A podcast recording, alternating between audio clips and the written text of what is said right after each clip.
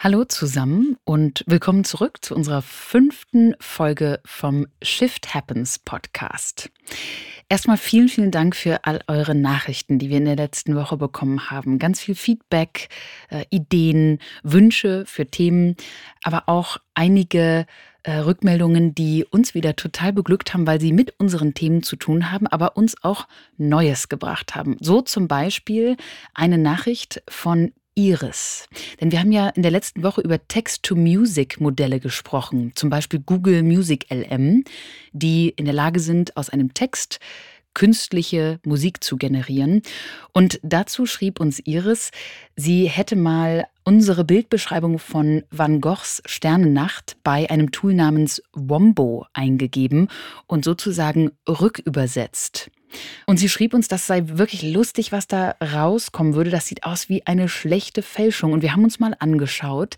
Diese Bilder waren wirklich äh, großartig, oder?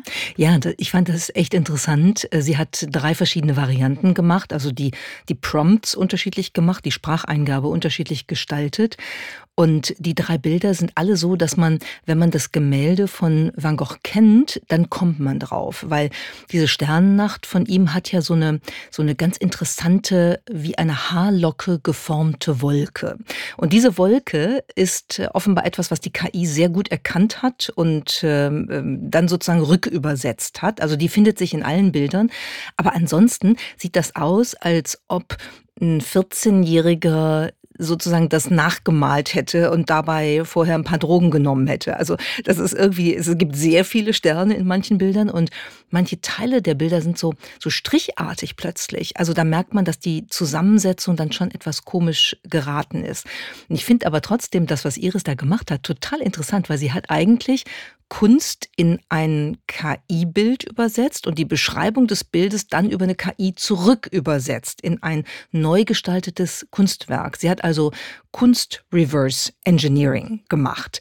Und die Frage ist, was ist denn das jetzt? Ist das Kreativität? Ist das ähm, Imitation? Ist das sowas, was die Hörzu früher unter der Rubrik Original und Fälschung hatte? Ich weiß es gar nicht. Oder ist das die Mensch-Maschine-Interaktion der Zukunft? hin und zurück zu übersetzen. Und wir als Menschen sind diejenigen, die genau wissen, wann welches Tool uns vielleicht in welche Richtung helfen kann. Aber aufhängen würde ich mir trotzdem das Original von Van Gogh lieber als diese rückübersetzten Kunstkonstruktionen. Wir haben außerdem auch eine sehr lustige Nachricht bekommen von Max Hermanns, der uns schrieb, beziehungsweise vor allem mich fragte, wo ich denn bitte einkaufen gehe, wenn ich unter einer Milchpackung Lorem Ipsum sehe. Ähm, ich habe dafür tatsächlich Fotobeweise, lieber Max. Aber nochmal, es ist sehr, sehr schön, dass ihr so mit uns interagiert und dass ihr euch auch bei uns meldet.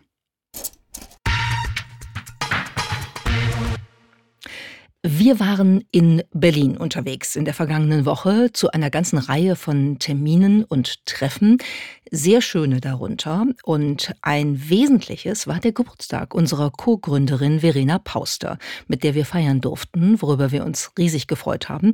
Und das war ein sehr lustiges kleines Fest, ähm, ein Brunch, wie man so schön sagt. Und es war auch eine Begegnung von Ada und von FC Victoria, dem Frauenfußballclub in Berlin, den Verena gemeinsam mit einigen anderen Frauen, unter anderem Katharina Kurz, der Gründerin der Berlo Brauerei und vielen anderen nach vorne bringt und richtig entwickeln will nach dem Vorbild des Frauenfußballclubs in Los Angeles. Und in diesem Sinne also einmal ein großes Shoutout an all die Viva Victoria Ladies. Und wer noch nie im Stadion bei FC Victoria war, ich kann nur sagen, geht hin. Es ist immer ein großes Vergnügen, das Spiel zu sehen. Es ist vor allen Dingen aber auch eine politische Botschaft für den Frauenfußball. Und es ist in der Regel eine Begegnung von tollen Menschen, die da alle hinkommen, weil sie das Projekt unterstützen und das einfach super finden. Viel mehr Stimmung an einem Sonntagnachmittag geht, glaube ich, nicht. Das ist richtig, weil Sonntage ja auch sonst so ein bisschen faul sind, was auch ganz schön sein kann. Gut, wir waren in Berlin, aber aus anderen Gründen auch noch. Wir waren nämlich eingeladen von Yu Zhang. Sie ist deutsche Unternehmerin chinesischer Abstammung, Gründerin und Präsidentin der Gesellschaft für deutsch-chinesischen kulturellen Austausch. Und das war eine ziemlich coole Veranstaltung letzten Freitag in Berlin mit 120 Frauen, äh, Unternehmerinnen, Expertinnen, Wissenschaftlerinnen und so weiter und so fort, wo wir eigentlich den ganzen Nachmittag und den ganzen Abend diskutiert haben über wichtige wichtige Themen wie Sichtbarkeit von Frauen in der Wirtschaft ähm, in, und in der Gesellschaft, Themen wie künstliche Intelligenz. Und es gab eine Diskussion mit dem Bundesfinanzminister, mit Christian Lindner. Ja, der hat sich in gewisser Weise in das Wespennest äh, begeben, wie er selber sagte. Und das war dann tatsächlich auch eine sehr angeregte Diskussion an diesem Freitagabend, ja nur wenige Stunden vor der Wahl in Berlin am Sonntagmorgen dann. Und das hat abgerundet eine ganze Reihe an Panels, wie du eben schon beschrieben hast. Du warst unter anderem auf einem Panel zum Thema KI. Frauen in, im Feld KI, aber vor allem auch KI, Wirtschaft und was kann Deutschland, was kann kann Europa in diesem Feld jetzt bewirken? Wichtigste Botschaft schon mal, es gibt Frauen im Feld der KI, auch in Deutschland. Das bestreiten ja manche und wir haben es bewiesen, dass es falsch ist, es zu bestreiten. Ehrlich gesagt gibt es sogar sehr viele und davon saßen gleich drei weitere neben dir auf diesem illustren Panel. Unter anderem Feiyu Xu von SAP, Christine Regitz, die Vorsitzende der Deutschen Gesellschaft für Informatik und Susanne Wegner von Deloitte Digital. Und ihr habt gemeinsam mit Katharina Wolf vom Strive Magazin eben diskutiert, vor allem, was es denn noch braucht, damit bei uns in Deutschland mal ein bisschen Drive in die ganze Sache kommen kann, ein bisschen Geschwindigkeit auf die Straße gebracht werden kann. Ja, ich habe auch gedacht, Katharina Wolf äh, sollte vielleicht eine Sonderausgabe des Drive-Magazins machen als Drive-Magazin, weil das genau das Thema ist, was wir diskutiert haben. Denn war relativ schnell klar, dass es zu wenig Zuversicht gibt. Also immer diese Miesepeter-Haltung, die wir ähm, gegenüber neuen Technologien haben, wurde sehr beklagt, dass alles zu langsam ist. Ne? Wir brauchen mehr Schnelligkeit, wir brauchen auch mehr Entscheidungsfreude in dem Zusammenhang und das Ganze mal in eine übergeordnete Perspektive gepackt heißt einfach, wir haben nicht das Mindset, ähm, dass, dass wir woanders finden, ob das in China, ob das in den USA ist, dieses Beta-Mindset. Ja, wir bringen was auf den Markt und nutzen auch unsere Kundinnen und Kunden, beziehen die ein, um das zu testen, um es zu verbessern, um wirklich nach vorne zu kommen. Wir beide sind ja auch Heavy User von, von bestimmten ähm, Productivity-Apps und da hast du halt ganz oft die Situation, dass die natürlich immer wieder einen neuen Release machen. Du kannst dann Feedback geben als Test-Userin, du kannst denen sagen, was du vermisst, was du gerne haben möchtest. Und die Geschwindigkeit und die Einbeziehung, das Crowdsourcing, all das, was da permanent passiert, ist nicht unsere Kultur und das fehlt. Da werden wir auch in diesem Podcast bald noch drüber sprechen, über einige der Productivity Tools und Apps, die wir bis dato ausprobiert haben und mitunter auch eben Beta getestet haben. Aber ein Aspekt, den ich bei eurer Diskussion auch sehr spannend fand, war, es war ein Punkt, den Fayou, glaube ich, gemacht hat, dass viele beim Thema KI immer denken, es ginge nur ums Programmieren und es ginge im Prinzip um eine absolute Nischenexpertise, die wahnsinnig schwierig ist zu erlangen, denn es ist natürlich eine lange Ausbildung, um dorthin zu kommen. Und sie hat ganz klar gesagt, nein, eigentlich künstliche Intelligenz zu verstehen ist eine Schnittstellenfähigkeit, die wir mittlerweile alle brauchen. Sie sagte so ganz plakativ, wenn du im Marketing arbeitest, musst du verstehen, was KI mit Marketing macht. Wenn du ein Anwalt, eine Anwältin bist, dann solltest du verstehen, wo die Schnittstelle zwischen dem Gesetz und dieser neuen Technologie bald sein wird und sowieso heute schon ist. Das gilt für alle Bereiche. Sie hat also nochmal unterstrichen, dass es wahnsinnig wichtig ist, sich wirklich mit dem Thema KI in Bezug auf den ganz eigenen Bereich zu beschäftigen, ob man nun coden will oder nicht. Ja, es ist im Grunde wie Lesen und Schreiben. Ja, es ist eine Grundkompetenz, die auch auf alles mögliche Auswirkungen hat, was wir ansonsten können müssen. Du hast gerade die unterschiedlichen Berufsfelder genannt, die unterschiedlichen Tätigkeiten, die man irgendwann mal äh, in, im Laufe seines Lebens macht. Für all das muss man wissen, was KI da bedeutet. Und ich glaube, das haben wir an vielen Stellen bei uns noch nicht begriffen. Dann kam eine sehr schöne Publikumsfrage auf und ich glaube, das hat bei dir einiges angeregt, ähm, Miriam, auch in deiner Antwort ähm, in Berlin.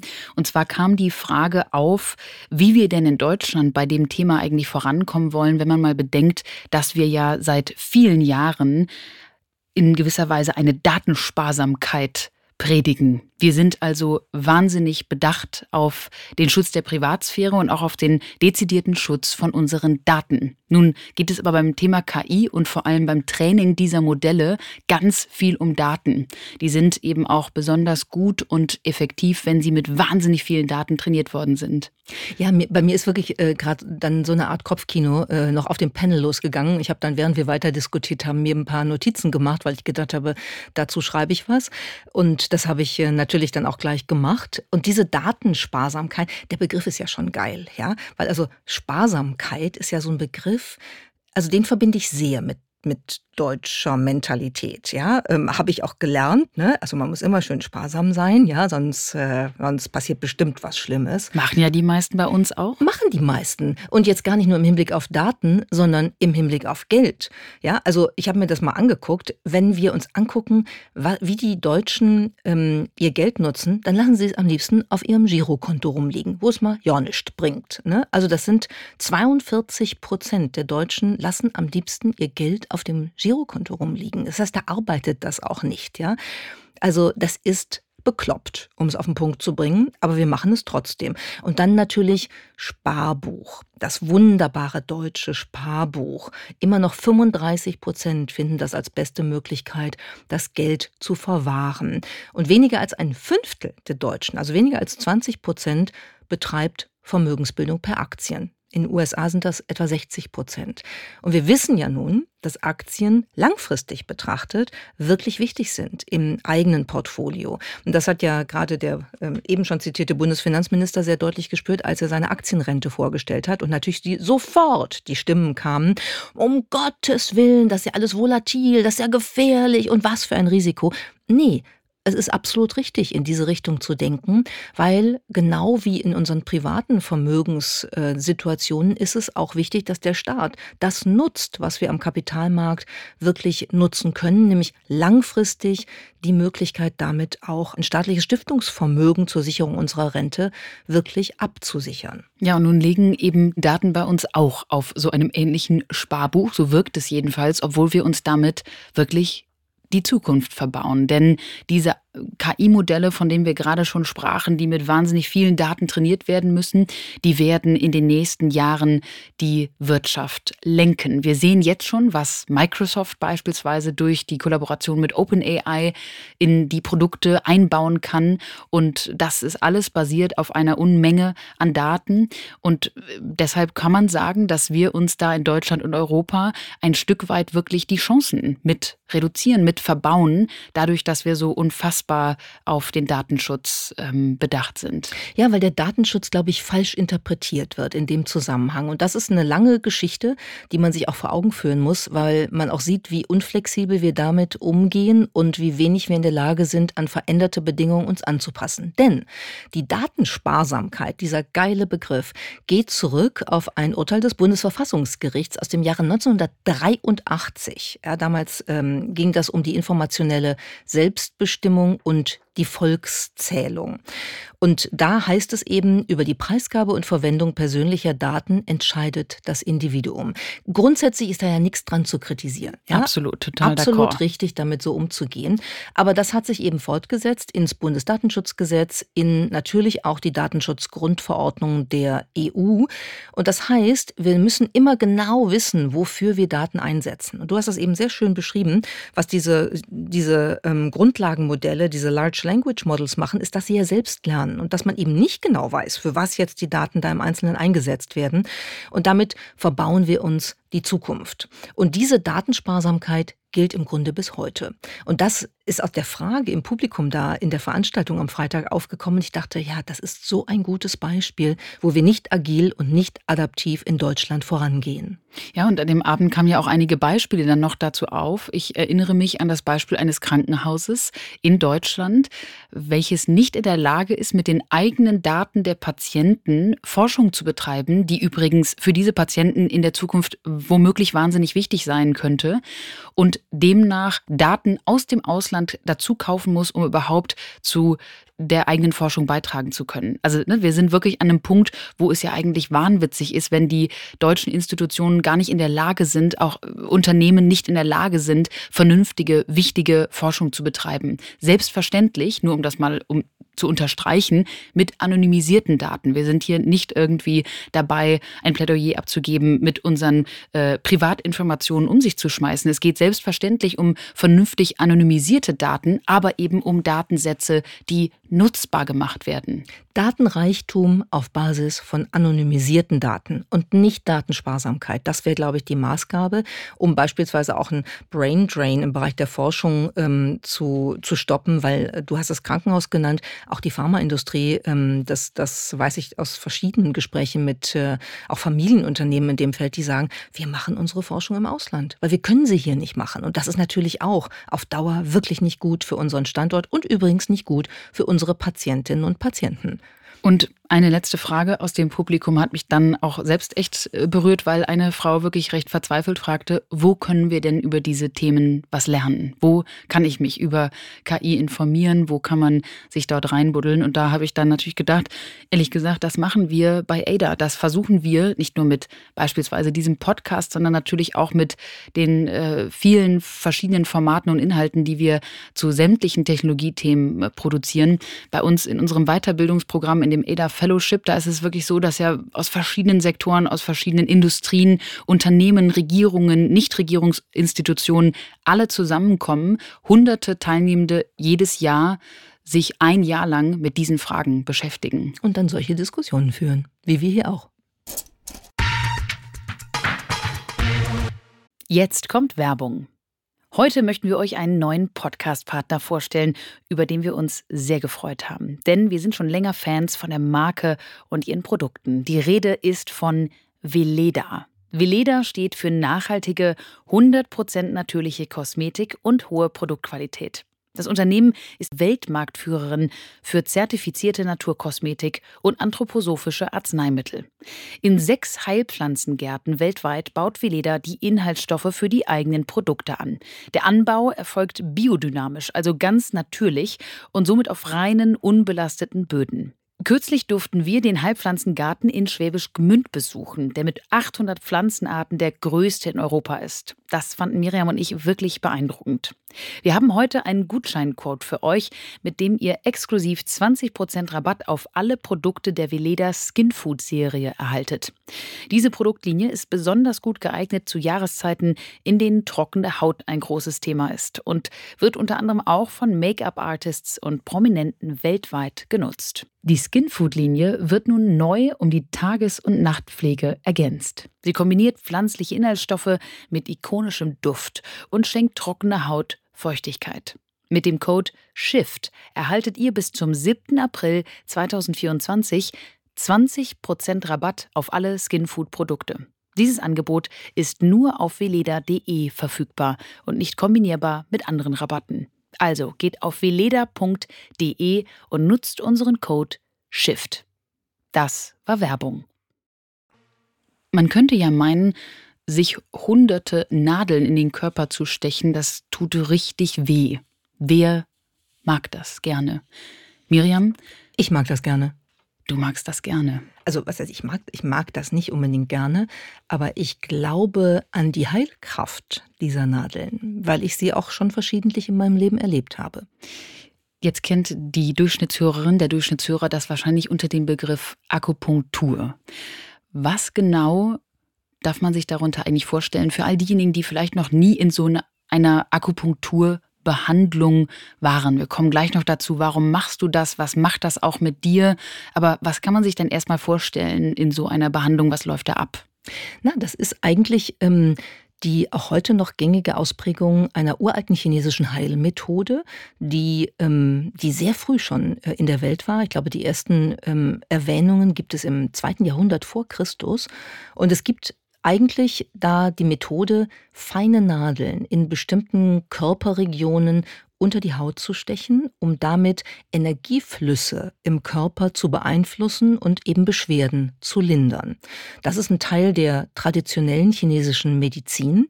Und äh, ich habe mich damit, äh, weil ich ja klassische äh, Sinologie studiert habe, schon aus verschiedenen Perspektiven beschäftigt. Und das, worum es da eigentlich geht, ist etwas, was in der, ähm, in der chinesischen Kultur insgesamt eine große Rolle spielt. Das ist nämlich das Qi. Im Deutschen geschrieben Qi ausgesprochen Qi. Vierter Ton, herabfallende Lautung. Für all die Sinologen und Sinologinnen da draußen. Und Vierter Ton, abfallend. Qi. Und das ist die Lebensenergie, die nach der chinesischen Vorstellung das gesamte Universum auf Energiebahnen durchfließt und damit natürlich auch unseren Körper. Heißt also, wenn man so salopp sagt, irgendwie bei dir fließt wohl das Qi nicht richtig, dann ist genau das gemeint. Ja, das ist aber keine, ähm, keine Beleidigung, sondern das ist eher eine Anamnese, also eine Bestandsaufnahme von möglichen Störungen, die gesundheitliche Beeinträchtigungen mit sich bringen. Okay, kann man dieses Qi denn eigentlich messen? Also für all die, die es jetzt noch wenig greifbar finden, oder wie weißt du denn eigentlich, dass die Behandlung dann beispielsweise deinen Qi-Fluss befördert? Also ich ein ganz praktisches Beispiel. Ich habe ja, ähm, ich habe so eine Sehnenscheidenentzündung am rechten Ellenbogen von der ganzen Rumtipperei am Computer die ganze Zeit. Und ähm, wenn mein sehr netter Akupunkteur ähm, dort eine Nadel oder mehrere Nadeln einsticht, dann merke ich das total und dann beginnt das zu schmerzen an dem Punkt. Und mein Gefühl ist, vielleicht ist das auch Autosuggestion, aber mein Gefühl ist, dass dort tatsächlich etwas passiert und dass dann Erleichterung kommt, weil durch die Nadel tatsächlich diese Energieflüsse eben umgeleitet, ausgeleitet werden. Und mir verschafft das sehr viel Linderung. Ein anderes Beispiel ist, während meines Studiums habe ich unheimliche Migräne plötzlich bekommen. Das, das kam wirklich wie aus dem Nichts und war dann unglücklicherweise oftmals verbunden mit dem Genuss von Rotwein. Also es hat jetzt auch nicht nicht nur mit der Menge des Rotweins zu tun gehabt, aber es war halt so, dass ich den eigentlich nicht mehr trinken konnte. Und das fand ich damals schon sehr schade.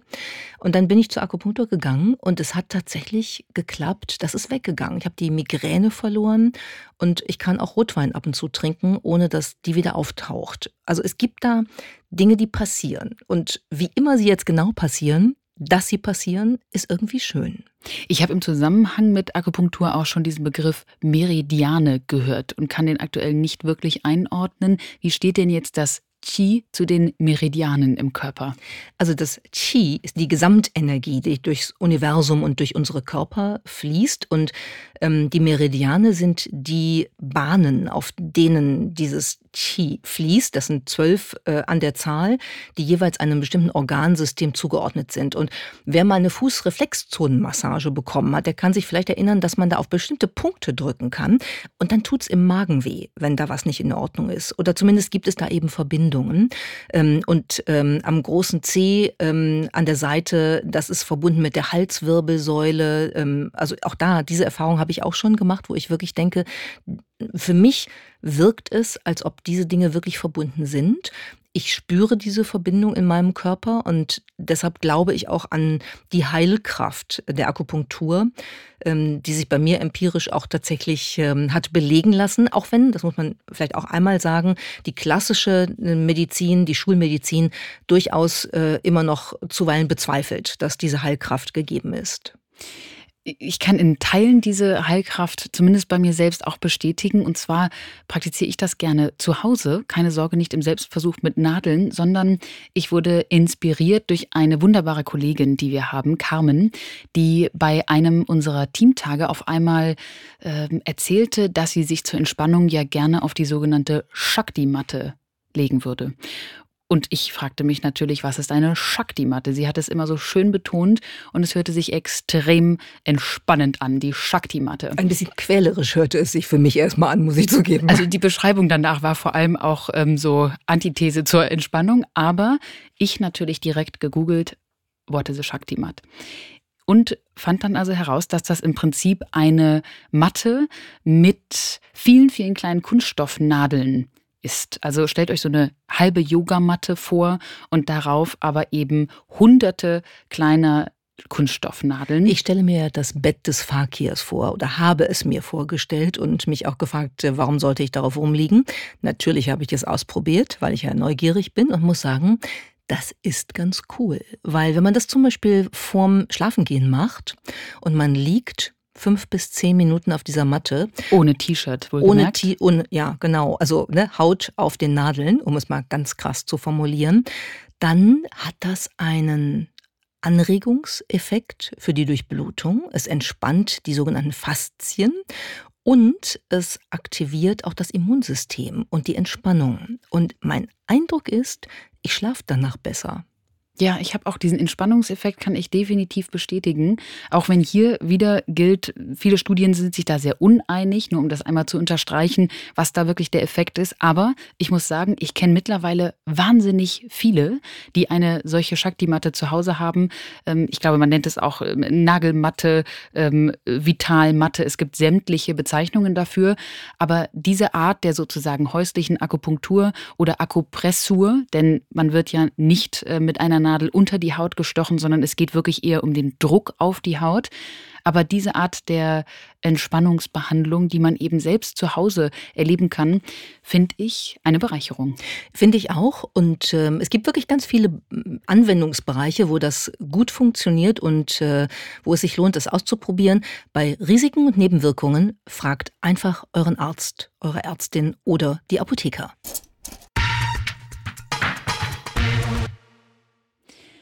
Vor gut 15 Jahren, da saß eine junge Frau an der Uni in einem Kurs, in dem sie lernen wollte, wie sie Kriegsreporterin werden würde. Suleika Abdel-Jawad hat einen tunesischen Vater und eine Schweizer Mutter und ist selbst in Amerika aufgewachsen, war immer schon an ganz vielen verschiedenen Kulturen interessiert und sie hat ein riesiges Talent. Schreiben kann sie richtig gut. Details, Dialoge, Beziehungen, Beobachtungen. Suleika kann irre gut mit Worten umgehen und das auch in mehr als nur einer Sprache. Sie spricht Englisch, Arabisch, Französisch.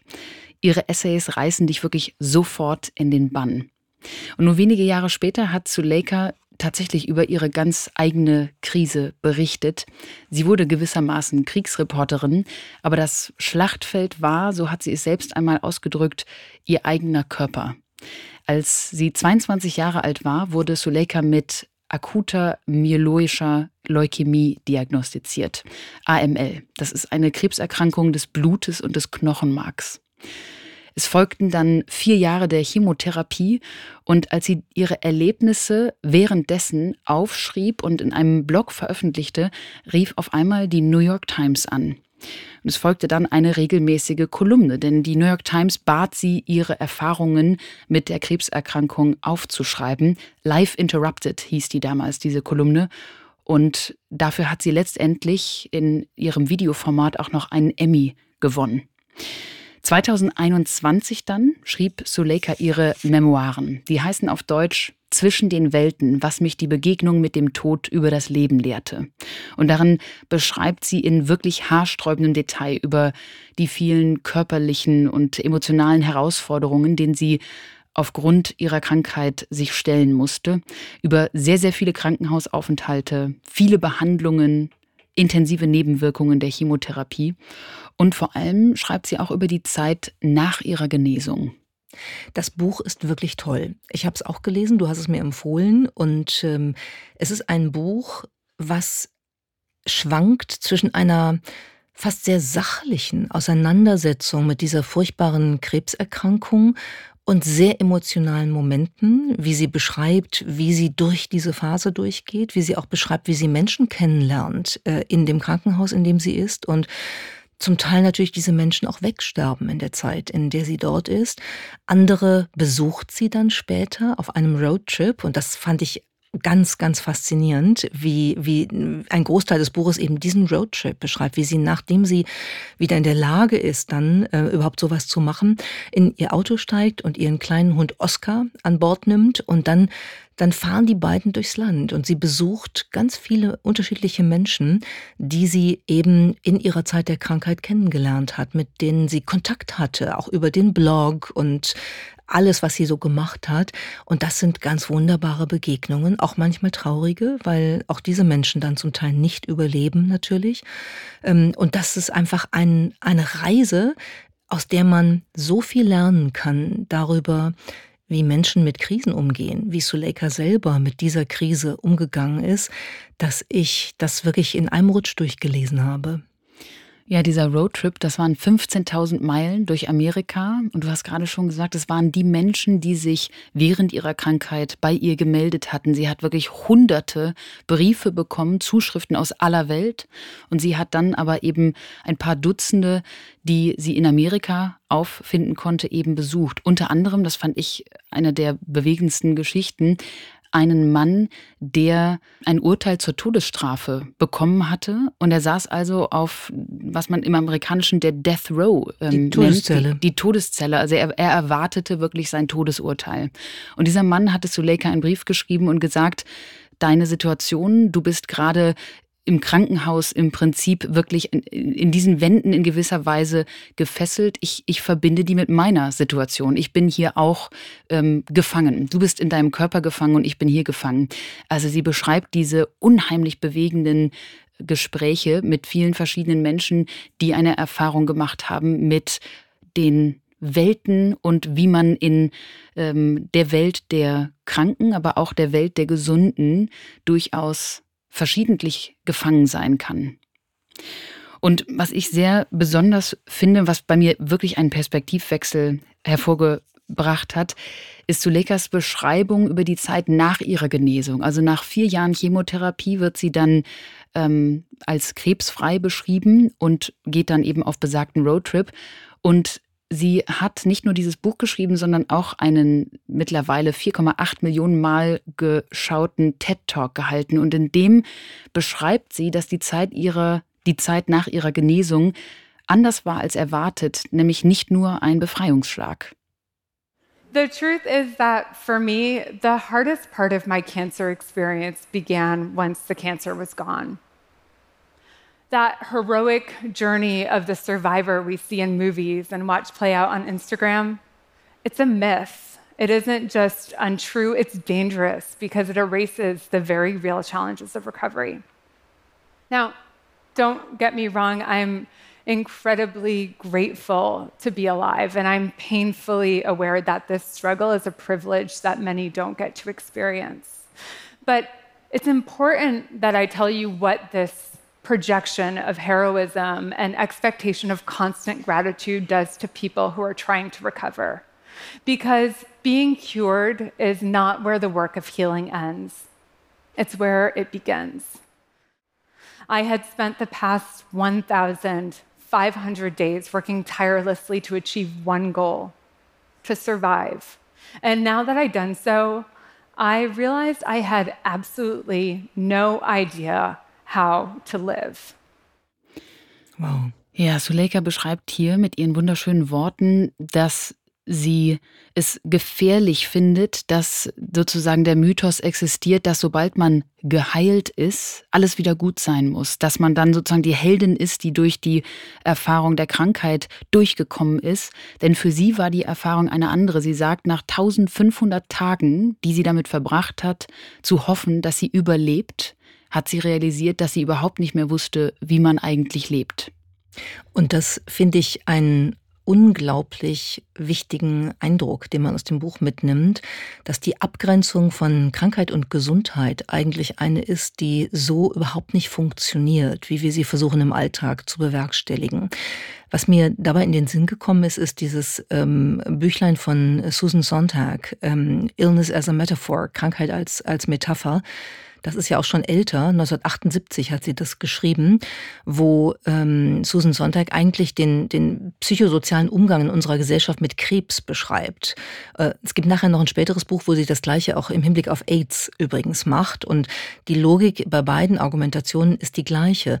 Äh, Sontag sagt, eigentlich wird so eine Krankheit wie Krebs oder auch AIDS zum, zum Spiegel einer Gesellschaft, wie eine Gesellschaft mit Krankheit umgeht. Und ganz oft ist es so, dass wir anfangen zu argumentieren oder zu unterstellen, dass die Patientinnen und Patienten im Grunde selbst schuld sind an ihrer Erkrankung, weil sie ihre Gefühle nicht ausdrücken können oder weil sie irgendwas falsch gemacht haben. Und das ist die Metapher einer Gesellschaft, die ja, binär zwischen Gesundheit und Krankheit unterscheiden will was einfach nicht geht, weil es alles immer natürlich in einem Übergang ist, in einem Shift sozusagen, gefangen ist, in Grauzonen und jeder Mensch die Situation irgendwie schon mal kennengelernt hat, dass er sich eigentlich gut und gesund fühlt und auf der anderen Seite auch nicht gut und, und krank. Suleika hat auch genau diesen Susan Sontag-Titel im Kopf gehabt, als sie das Buch damals benannte. Das heißt auf Englisch Between Two Kingdoms. Und das ist der Begriff von Sontag. Sie sagt, es gibt The Kingdom of the Sick and the Kingdom of the Well. Und wie du gerade schön beschriebst, ist es genau dieser Perspektivwechsel, dass wir eben nicht deutlich in einem dieser Reiche leben, sondern wir befinden uns eben oft zwischen diesen Welten. Es ist wirklich ein unfassbar gutes Buch. Es, es liest sich so mitreißend wie Suleikas Essays damals im Kurs über Krisenreportagen. Ich kann das bestätigen, denn ich saß auch in diesem Kurs. Das war im Frühling 2009. Der Kurs hieß Writing About War, also über den Krieg schreiben. Und unser Professor war der Boston Globe-Korrespondent, damals Boston Globe-Korrespondent Thanassis Kambanis. Und Suleika ist heute noch eine sehr gute Freundin von mir. Ich habe sie damals während der Behandlung auch einige Male besucht und konnte mich dann natürlich auch an viele Stationen im Buch äh, erinnern und kann wirklich nur sagen, es ist unfassbar, sie auch jetzt mittlerweile aus der Distanz dabei zu, zu begleiten. Denn sie hat immer wieder neue Perspektiven, auch im, im, Angesicht von großem Schmerz mit dem Alltag umzugehen. Denn all diese Jahre der Chemotherapie, die haben einiges natürlich mit ihrem Körper auch angestellt. Und im März 2020, als es dann mit der Corona-Pandemie losging, hatte sie eine wahnsinnig schöne Idee. Sie hat gesagt, so beschrieb sie es damals, ich weiß, wie es ist, wenn man sich isoliert fühlt. Sie hat jahrelang im Krankenhaus verbracht und konnte sehr wenig raus. Und auf einmal ging es allen so. Sie hat auch beispielsweise jahrelang mit einem, einer Maske ähm, sich bewegen müssen, weil ihr Immunsystem so reduziert war, so, so schwach war, dass sie aufpassen musste, sich nicht anzustecken. Und deshalb hat sie damals zu Beginn der Pandemie die sogenannten Isolation Journals, also die, das Tagebuch der oder die Tagebücher der Isolation ins Leben gerufen. Das ist eine riesige Community, ähm, die jetzt wöchentlich einen Newsletter seit dem März 2020 von ihr bekommen mit ganz tollen neuen Gedanken. Und äh, meistens haben die jede Woche wirklich ähm, ja einen besonderen Shift auch in sich. Suleika kämpft weiter. Sie hat weiterhin mit vielen Auswirkungen äh, zu tun, aber sie ist eine absolute Inspiration und wir wollen sie euch ans Herz legen. Ja, und, und was für eine Kämpfernatur sie ist, das zeigt sich auch in dem Zitat, was sie ihrem Buch vorangestellt hat. Ähm, einem Zitat von Miguel de Cervantes, das lautet: Until death, it is all life. Bis zum Tode ist alles Leben. Jetzt kommt Werbung. Seit einigen Wochen teste ich einen Drink. Und zwar nehme ich abends, immer vor dem Schlafengehen, den Proceanis Kollagendrink. Warum? Denn nachts baut der Körper durch Kollagen seine Bindegewebstrukturen auf. Und Proceanis stärkt die Spannkraft meiner Haut und erhöht damit ihre Elastizität. Meistens gewinnen Kosmetikhersteller Kollagen aus Rinderhaut, nicht so Proceanis. Proceanis verwendet Kollagen aus der Haut des Kabeljaus. Der stammt aus zertifiziertem Fischfang in Norwegen. Der Vorteil daran, die Haut des Kabeljaus ist der menschlichen Haut so ähnlich, dass der Körper das Kollagen besonders effizient aufnehmen kann. Granatapfel und Acerola komplettieren den Drink und geben ihm einen fruchtig leckeren Geschmack. Für euer optimales Wohlbefinden in der Osterzeit hat Proceanis jetzt einen Osterrabatt für alle Shift Happens Hörerinnen und Hörer. Mit dem Code SHIFT15 erhaltet ihr 15% Rabatt auf alle Produkte. Diese sind erhältlich unter proceanis.com slash kollagen-drink. Proceanis schreibt man P-R-O-C-E-A-N-I-S und Kollagen mit C und 2 L. Den Link findet ihr auch nochmal in den Show Notes. Mit dem Kauf jedes Proceanes-Produkts werden drei Mangroven gepflanzt. Und, das wusste ich vorher auch nicht, eine Mangrove bindet dreimal so viel CO2 wie ein normaler Baum. Das war Werbung. Lea, meine Überraschungsfrage für dich heute lautet. Muss ich wieder ein Rätsel lösen? Nein, das ist, ich glaube, es ist eher eine Rateaufgabe dieses Mal. Und die Frage lautet, wie viele Songs mit deinem Vornamen gibt es auf Spotify? Oh, herrlich. Ich sage, es sind 23.000. Jetzt guckst du gleich überrascht. Es sind wahrscheinlich 97 Songs. Das ist sehr optimistisch gedacht. Moment, die 97 auch schon? Die 97 Ach, auch schon. Meine Güte, ich dachte, auf Spotify veröffentlichen einfach wahnsinnig viele Menschen einfach ihre. Also Songs heißt ja, ja Songtitel. Ah, also nicht, äh, nee, es geht nicht um Künstler, entschuldige, also wirklich Lea im Titel. Yes. Ach du meine Güte, ich glaube vier. Auch das ist noch optimistisch, weil es gibt exakt einen. Nein. Das ist der Song Lea von der Band Bierkapitän. Ja, Nomen ist Omen und so klingt das. Lea, Lea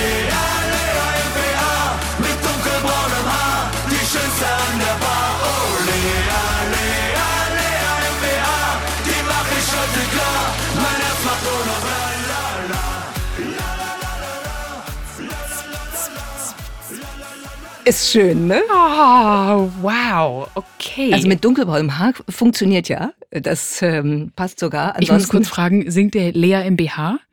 Das ist äh, lustig, dass du es fragst, weil ähm, er singt original Lea im BH. Ja. Und ich habe wieder mal mehrere Anläufe gebraucht, um das zu verstehen, weil ich dachte, er singt MBH, also MBH. Und dann dachte ich, nee, der singt MBA und weiß nicht, dass man das MBA ausspricht, also Master of Business Administration.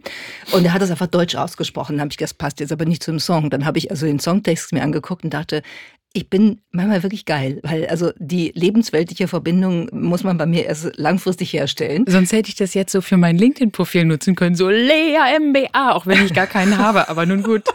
Das ist ja herrlich. Ja, das äh, Lied ist äh, von, von ähm, beeindruckender Schönheit, äh, Varianz, ähm, Qualität. Und auch Wortreichtum. Wortreichtum, la la la la la, also reim dich oder ich fress dich. Und ich hätte mich auch nicht getraut, das auszuwählen, wenn wir nicht heute den Beginn von Karneval hätten. Ja, herrlich. Also ich hoffe, dass dieses Jahr ähm, wir einen ganz, einen, einen ganz neuen Ohrwurm bekommen. Und das wünschen wir euch natürlich auch allen und gehen jetzt äh, einmal raus mit diesem wunderbar ähm, herrlichen LinkedIn-Song Lea MBA. Lea, Lea.